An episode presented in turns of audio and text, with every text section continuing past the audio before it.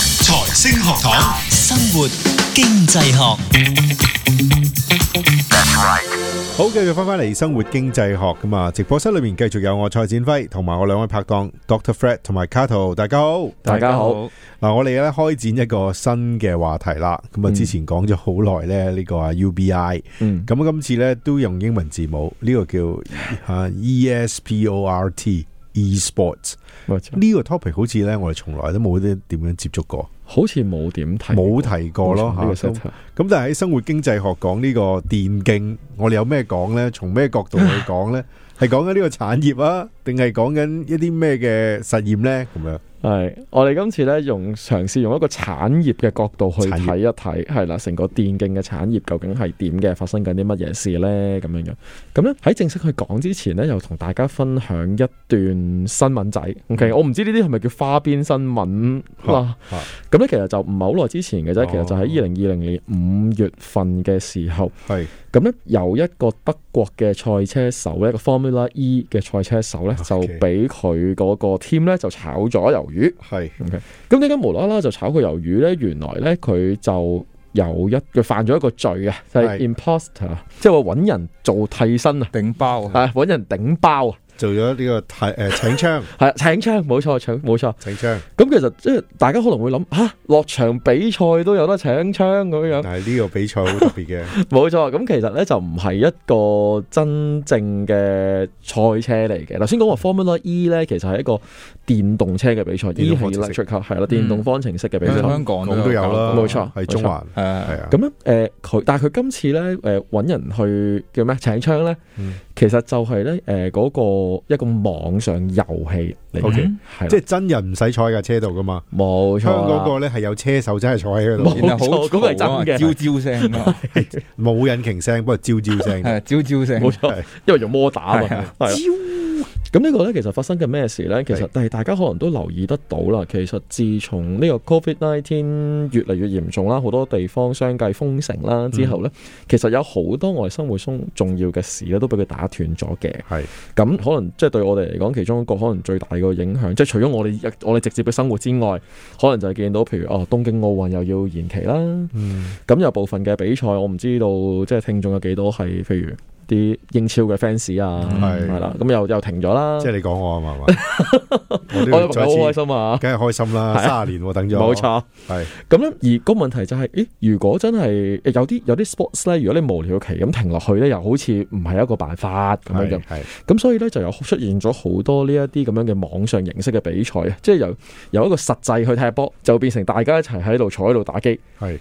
咁啱啱講緊呢一個誒 Formula E 嘅車手咧，就係、發生緊咁嘅事啦。係咁誒，因為 Formula E 嗰個比賽咧，就因為 Covid nineteen 咧就做唔到啦。啊咁所以咧，營辦商咧就整咗一個網上嘅大賽，哈係咁啊用一個遊戲，有個 Formula One 一個一個 video game 啦。咁最有趣嘅地方係乜嘢咧？佢就係揾翻嗰一啲專業車手過嚟，同一啲 professional 嘅 player，嗰啲專業玩電競嗰啲人咧，嗯一齊落場鬥一次。一較高下，係啦，咁啊，即係好有好有 gimmick 啦，咁啊其實好多人去睇啦，幾有趣嘅。係啊，係咯， 即係你你你會幻想呢樣嘢啊噶，即係究竟打機嗰個勁啲啊？係咯，我哋成日以定係為真咗個你競打技機嘛識揸飛機，你又識揸飛機，當然有啲電影情節就係咁講 啦冇係錯，咁起碼 at least 呢個可以 比比賽到嚇，啊嘛，係係係咁，我我都諗想睇我諗你嘅用唔其實到揸飛機嘅，係啊我我估係係啦，即係你行嗰度架車，起碼都。係咁但係咧，誒呢一個德國嘅車手咧，就因為咧佢冇真係親身落場啊。嗯，正常咧，人哋咧就要影住佢真係落場打嘅，係有係啦 cam 影住啊，有 cam 影住佢嘅。咁咧佢因為咧各種各樣嘅原因咧，就冇揾到 cam 影住自己，哦咁真就係冇 cam 係啦。咁人哋打俾佢咧，佢又唔聽電話 咁。衰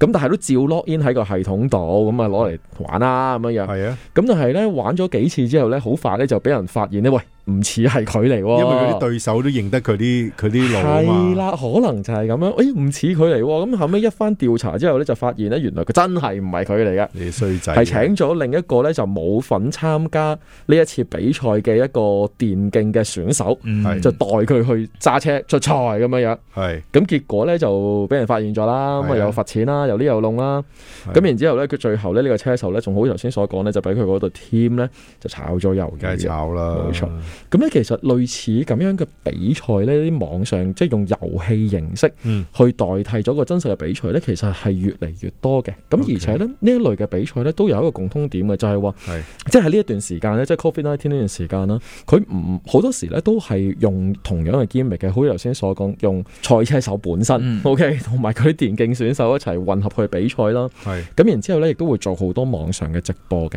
除咗我哋即係香港好多人都會有睇嘅，當然就係 YouTube 啦，係啊嗯咁啊其他嘅誒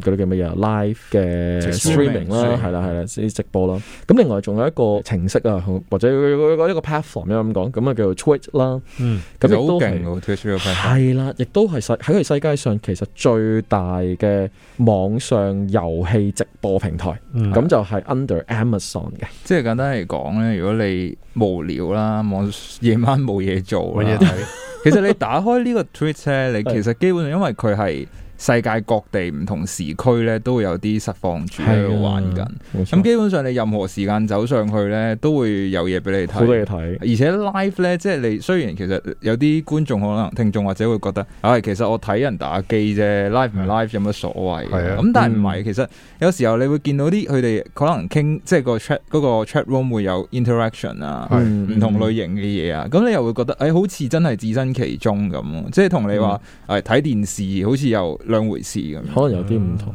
我幻想個情況有少少似啲人落去，譬如酒吧嗰度一齊睇足球咯，嗯啊係啦。不過嗰個 interaction 就唔係一個 physical presence 嘅，一齊喺嗰度做嘅觀賞嘅嘅經驗，嗯而喺網上面透過 chat room 去做。 ，OK，咁但係其實除此之外咧，其實亦都越嚟越多 sports 咧有類似嘅情況嘅喎。係啊，咁我哋另外一個見到嘅例子就係英國啦，咁佢哋就用呢個足球遊戲啊 FIFA，嗯係咁咧就做呢個直播，咁又用翻咧就係真實嘅喺呢個英超聯嘅球員去 去落，即係唔係落場啦，就拎起個都係手落場係用個手掣， 拎掣起個手掣落場就玩呢個 FIFA 遊戲啦。嗯咁另外，其實我哋都會留意到，另外 NBA 啦，NBA 嗯喺停賽期間，其實佢都有揾佢啲球員喺自己屋企啦。咁就隔住個 mon 啦，又係嗯用頭先 Twitch 嗰個平平台，或者有 YouTube 佢都有用到。咁、嗯嗯，就去直播，即係兩邊兩邊唔同嘅誒、嗯球員啦，就用手掣又係打 NBA 嘅 game 啦，Two K 啦。係係咪用翻自己嘅一定要？但係我自己個人意見啊，以下我呢個就係我覺得佢比較唔好睇嘅地方呢，係就係佢嘅球員係冇規定用翻自己，係或者用翻自己嗰隊波，哎係所以變咗一個結果就係咩呢？你會睇到唔同嘅球員都係用同一隊波，冇錯，好，因為佢哋知道邊一隊勁勁啲，啲係有有啲啲屈機嘅，係啦，有啲相對弱啲嘅球員呢，就講到明，我用我自己嗰隊唔使玩㗎 喎冇得玩，系啦，就係咁樣，所以呢個就係少少我個人意見啦，就覺得係即係個投入感咧會低咗啦，即係係你你永遠都會諗嗰樣嘢。喂，如果嗰個球員用翻自己咧，都幾好笑，都幾好笑啊！係即啊係沙拿用幾過癮翻㗎沙拿，你明唔明啊？係啊，跟住然後佢自己又用得好衰嗰下咧，係跟住就平時你唔 係咁噶，你插花噶 嘛？ 即係呢個就係我哋即係做一個觀眾啊，一個球迷，你會係永遠有一個咁嘅諗法噶嘛。係咁呢個就係 NBA 啦，同埋誒頭先講足球啦，都有啲咁嘅嗯情況嘅。嗯咁另外咧就係呢個賽車遊戲啦。咁我哋都知道賽車啦，呢個誒美國咧呢個叫 NASCAR 全國運動汽車競賽協會。 OK，咁嗯嘅呢個咁嘅比賽，其實我哋講呢個名好似好